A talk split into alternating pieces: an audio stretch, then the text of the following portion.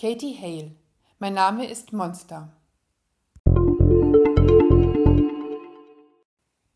Dieses Buch ist nichts für schwache Corona-Nerven.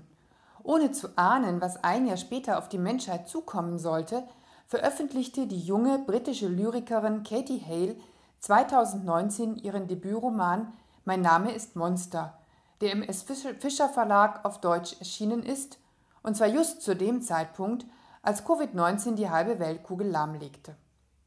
Die Dystopie um Krieg, Krankheit und Tod weist streckenweise unheimliche Parallelen zur Corona-Pandemie auf. Zuerst ist da der Krieg, der noch ganz weit weg ist, bis die ersten Bomben auch auf die westliche Welt fallen. Dann sind diese Bomben nicht mehr nur mit Sprengstoff gefüllt, sondern mit tödlichen Krankheitserregern, die die Menschen zunächst in die Quarantäne treiben und schließlich in die eilends hochgezogenen Schutzzentren, die bald wegen Überfüllung ihre Pforten schließen. Wer es nicht dorthin geschafft hat, stirbt elendig. Alle anderen mangels Nahrung schließlich auch. Nur Monster überlebt. Die junge Frau konnte sich in ihrem Arbeitsort auf Spitzbergen in einen Saatguttresor retten. Dort hat sie aus, bis sie sich eines Tages herauswagt. Mit einem kleinen Boot schafft sie es bis an die schottische Küste und von dort in ihren Heimatort. Ein Zuhause, das keines mehr ist. Denn alle Menschen sind tot. Monster wandelt durch eine menschenleere Gegend, hungrig und durstig, einsam, mit wunden Füßen und traumatisierter Seele. Katie Hale findet eine intensive, kraftvolle Sprache für Monster. Die junge Frau beschloss als Jugendliche stark zu werden und sich nichts sagen zu lassen. So kam sie zu dem Namen Monster, der ihr nun im Kampf ums Überleben zur Ehre gereicht. Eines weiß ich, schreibt sie in der Ich-Erzählung, beim Überleben geht es nicht darum, stärker als die anderen zu sein, sondern darum, alle anderen komplett zu ignorieren. Nun ist Monster genau dort. Sie hat alle anderen überlebt. Doch wozu noch leben, wenn niemand mehr da ist? Sprache spielt keine Rolle mehr, die Uhrzeit auch nicht. Wichtig ist, etwas zu essen, Schutz zu finden, wilde Tiere abzuwehren und nicht an Verletzungen oder Krankheit zu sterben. Packend schildert Katie Hale den Überlebenskampf gegen Hunger, Durst und einen brutalen Hundebiss. Man liest nicht über Monster, man ist Monster, hofft auf ein märchenhaftes Ende und einen Neuanfang für die Erde und dem einen Menschen auf ihr. Und Katie Hale gönnt ihren Lesern diese Ruhe.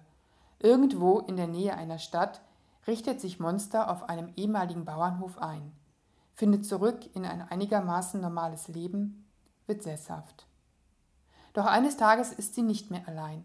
Ein junges Mädchen, fast noch ein Kind, taucht auf. Sie kann nicht sprechen, wusste aber zu überleben. Monster stellt sich ihr als Mutter vor und nennt das Kind nun ebenfalls Monster. Und beginnt, aus dem Geschöpf ein zivilisiertes Wesen zu machen. Doch auch Monster Junior hat eine Vergangenheit, die tief in ihr schlummert. Geschickt beginnt Katie Hale den zweiten Teil des Buchs mit einem Perspektivwechsel. Nun spricht das Kind. Aus Monster Senior wird aus dieser Sicht eine alte, abgehärmte Frau, die mental und physisch meilenweit von der Jungen entfernt ist. Wer hat hier die Macht über wen?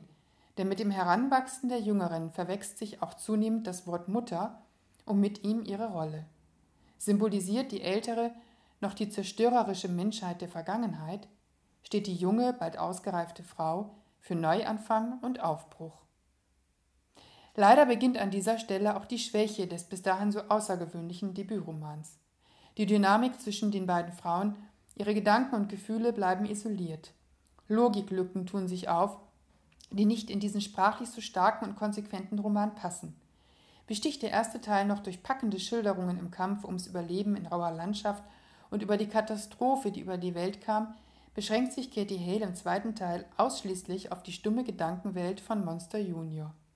Durch das Schicksal und die grenzenlose Einsamkeit zwar miteinander verbunden, mangelt es beiden Frauen dennoch an Empathie und Zuneigung füreinander.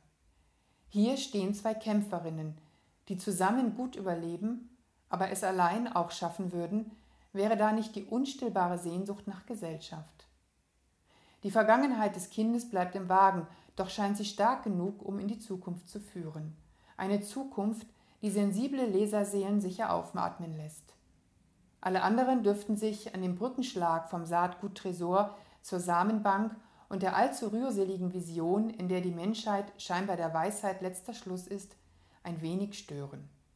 Katie Hale, mein Name ist Monster, S. Fischer Verlag, Frankfurt am Main, 2020.